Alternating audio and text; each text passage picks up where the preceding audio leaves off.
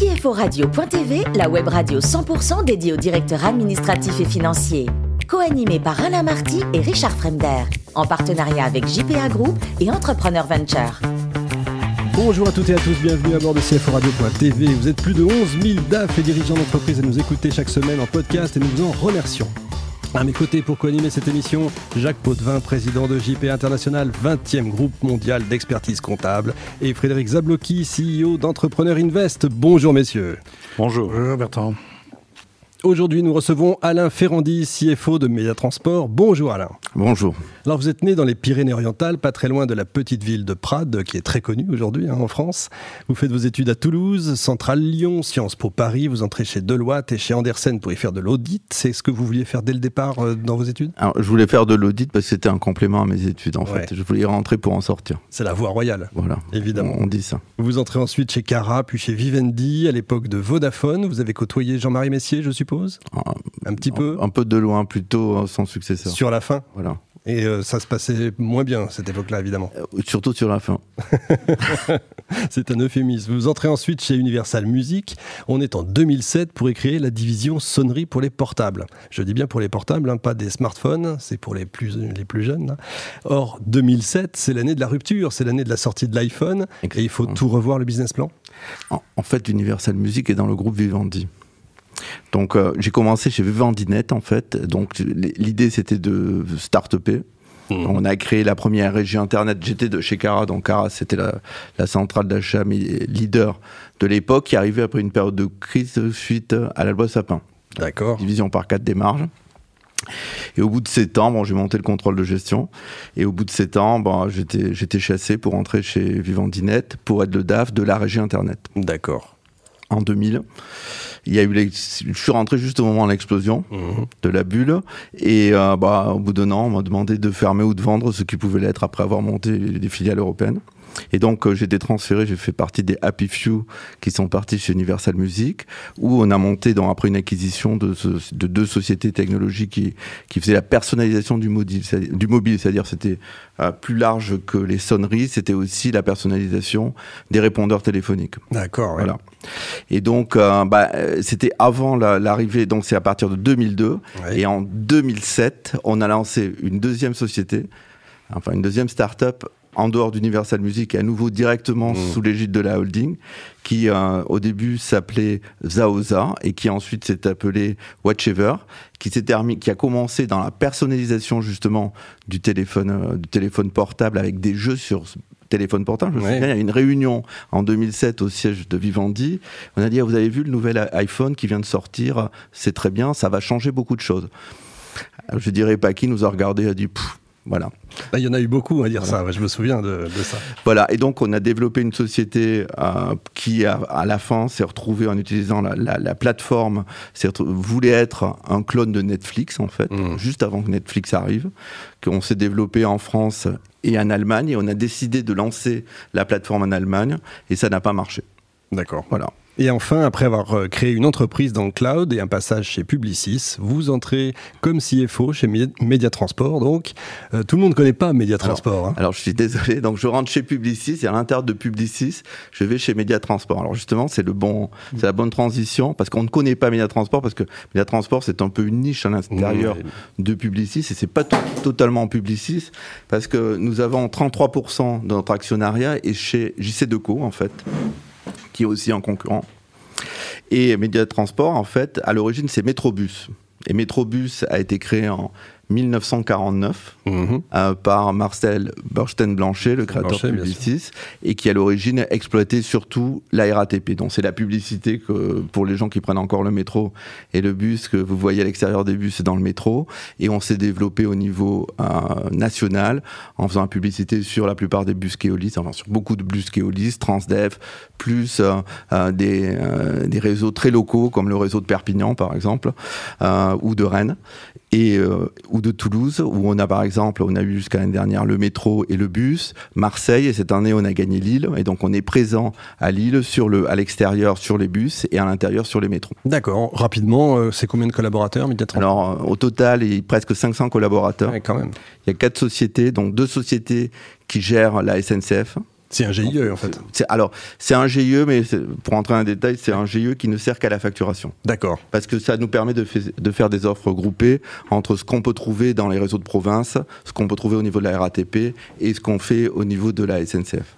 Et donc le, client, l'annonceur ou la centrale d'achat, enfin l'agence média, reçoit une seule facture pour simplifier aussi le, le, travail administratif, je dirais, et aussi ça permet d'avoir un, un média planning d'ensemble pour remplir les objectifs du, de nos annonceurs. Jacques Potvin. Merci Richard. Euh, le business model, qu'est-ce que c'est? C'est-à-dire que globalement, euh, vous louez des espaces auprès de vos donneurs d'ordre et ensuite vous vendez la publicité. Vous pourriez vous marger sur la différence? Ah, Non. Ah, alors, qu'est-ce qui se passe? C'est que on a des annonceurs qui disent je veux faire de la publicité. Par exemple, Apple dans le métro de Paris. Pour les iPhones. Voilà, pour les iPhones. Donc on va faire la publicité. Et donc là, vous voulez toucher telle cible. Voilà ce qu'on vous propose comme investissement, une semaine, deux semaines, ça va vous coûter tant.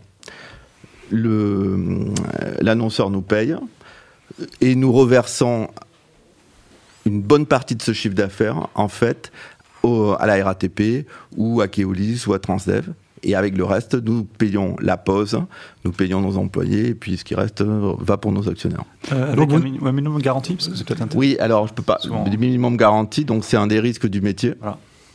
Donc euh, la plupart des... Alors quand j'ai commencé dans, dans, ce métier en 2000, puisque la première régie Internet, on avait déjà des minimums garantis.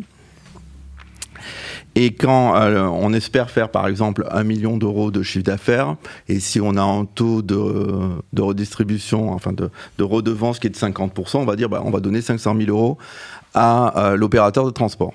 Hein, Média, Média Transport n'est que dans les transports. Mmh pour, préciser. Mais nos concurrents, c'est aussi Clear Channel, c'est aussi Deco, parce qu'on est vraiment dans le même univers de, compétition. Et donc, on va garantir 500 000 euros de redevance à l'année, mais s'il arrive qu'on fait moins d'un million d'euros de chiffre d'affaires, pour reprendre mon, mon exemple, ben, on doit quand même verser 500 000 euros. Ah Vous n'êtes jamais ni locataire ni propriétaire des emplacements sur lesquels sont les publicités Alors oui, on est propriétaire. Donc c'est vraiment compliqué. C'est-à-dire que nous, nous investissons beaucoup, plusieurs millions d'euros par an, pour équiper un, un, écran télé, un, écran télé, enfin les, ce qu'on voit dans les gares et métros, gares du Nord. Tous les panneaux. Voilà, les panneaux, vous allez marquer euh, Média Transport ou euh, Média Rail, Média Gare. Et euh, donc c'est notre propriété. Et en général, à la fin des contrats qui peuvent durer 10 ans, 8 ans, 3 ans, 4 ans, ça devient la propriété de l'opérateur de transport. D'accord. Et comment vous gérez ça en termes d'IFRS et de euh, gestion comptable? IFRS 16. IFRS 16. Ah oui. Un bonheur? Alors. Ça vous a changé la vie? L'IFRS 16 nous touche beaucoup plus pour les problèmes de minimum garanti plutôt que de CAPEX. Ah. Pourquoi? Parce que euh, le minimum garanti que nous offrons est considéré et retraité comme si on était une dette comme si on avait une dette. Ah. Quand vous commencez un contrat assez significatif, par exemple, ce sont des contrats de 10 ans pour les grandes concessions, ou 8 ans. Supposons qu'on commence un contrat de, de 8 ans, on s'engage pour un minimum garanti de 10 millions d'euros par an. En fait, dès que je signe, je crée une dette de 80 millions d'euros. Hmm. Donc ça, ça change un peu la, vision euh, de, notre PNL et de notre bilan surtout. Hein. Et comment vous avez communiqué sur l'impact de l'IFRSS sur votre compte de résultats? Alors, la chance que j'ai, c'est que je suis dans le groupe Publicis. Donc je ne m'occupe pas de la communication. Et vous faites les comptes quand même. Et je fais les comptes. En IFRS pour les faire remonter. Bien sûr, bien sûr. Parce que l'impact en termes de ratio doit être terrible. L'impact en termes de ratio est terrible. Euh, vous, augmentez, vous, augmentez, votre PNL et vous dégradez votre ratio de train d'endettement. Oui, mais en non, non, parce qu'en termes de PNL, en fait, qu'est-ce qui se passe? C'est que je il y a une partie de mes coûts qui passent en frais financiers par la désactualisation. Donc, euh, ce qui est surtout regardé dans notre activité. Donc, vous améliorez votre PNL. on, améliore, voilà, on l'améliore à ce niveau-là, au niveau du, de l'operating income en fait.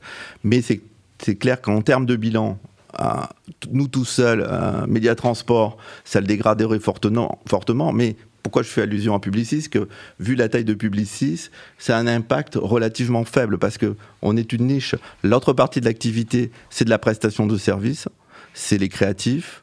Donc vous avez Publicis Health qui, qui est spécialisé euh, dans, dans la santé. Vous avez la communication standard avec, euh, la publicité standard, et puis l'autre partie, c'est des prestations de, cette prestations de services plutôt, je dirais, informatiques, Chacun son SS2I. Mmh. Et donc, euh, notre, notre business model est euh, marginal, je dirais, à l'intérieur du bilan de Publicis. Mmh. Pour en terminer, euh, l'ouverture du, du, du, réseau ferroviaire à la concurrence, est-ce que ça va changer vos concepts de vente? Est-ce que le fait que d'autres compagnies ferroviaires s'installent comment va se passer la relation avec celui qui a la gare aujourd'hui et les nouveaux qui vont arriver? Alors, alors, pour ce qui est de la gare, ça ne va pas changer. Ça, ne va pas changer le business model.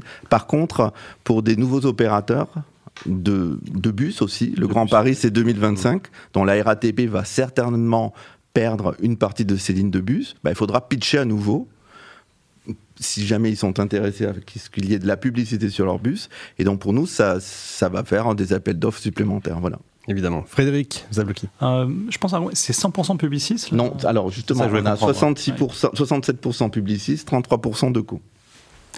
C'est pas un peu difficile à gérer au niveau de la gouvernance? Alors, au niveau de la gouvernance, non, parce que Deco est un partenaire financier, sleeping, je dirais oui, sleeping partner, entre guillemets, parce qu'aussi il y a un problème de concurrence. Oui, c'est pour ça. Surtout. C'est pas simple, hein, votre métier, quand même. Hein. non. Justement, question euh, qui suit, c'est est-ce que ça va peut-être changer dans, le futur? Parce que c'est quand même un petit peu compliqué pour une croissance euh, d'entreprise. Ça ne gêne pas la croissance. On a de la chance d'avoir des, partenaires. Euh, les deux, nos, deux, nos, deux, actionnaires sont, comprennent très bien notre business model. On est soutenu par eux. D'ailleurs, pendant la crise du, du Covid, on a, on a bien pu le voir. Euh, non, parce qu'il y, a quand même une confiance dans le management euh, actuel par les, deux, euh, par les deux actionnaires. On est une société qui a, réalisé une croissance par rapport à la concurrence en termes de chiffre d'affaires depuis 2015 qui, qui, surperforme le marché de la publicité outdoor en, général et qui fait bien mieux que la plupart de, de nos concurrents directs en France. Il me reste une petite question sur les aspects comptables. Le Covid, vous savez que l'ANC a recommandé que les impacts du Covid soient dans les comptes d'exploitation et pas en exceptionnel. Oui. Ce n'est qu'une recommandation. Qu'est-ce que vous allez faire Tout est en exploitation. Très bien, bravo. Voilà. Alain, il paraît que je me suis laissé dire qu'il fallait un certificat médical pour jouer aux échecs. Oui. Qu'est-ce que c'est que cette histoire? On peut se faire une luxation du doigt bah, Je pense que c'est pour euh, les gens qui pourraient trembler, faire tomber des. Ah, c'est pas pour rire. pièces. Non, c'est, moi j'étais atterré quand j'ai vu ça, on me l'a demandé. Euh. Oui, effectivement. On va faire un clin d'œil à Alain Marty, tiens, qui nous écoute. Côté cuisine, il paraît que vous maîtrisez parfaitement le lièvre à la royale. Alors comment vous faites ça? Vous prenez un lièvre, Ségolène Royal, tout le monde dans le bac? Non, j'essaie d'éliminer Ségolène. Euh, je, me contente de 64 échalotes. Merci Alain, merci également à vous Jacques et Frédéric. Fin de ce numéro de CFO Radio.tv. Retrouvez toute notre actualité sur nos comptes Twitter, LinkedIn et Facebook. On se donne rendez-vous mercredi prochain, bien sûr, à 14h précise pour accueillir un nouvel invité. De la semaine de CFO Radio.tv, une production B2B Radio.tv en partenariat avec JPA Group et Entrepreneur Venture.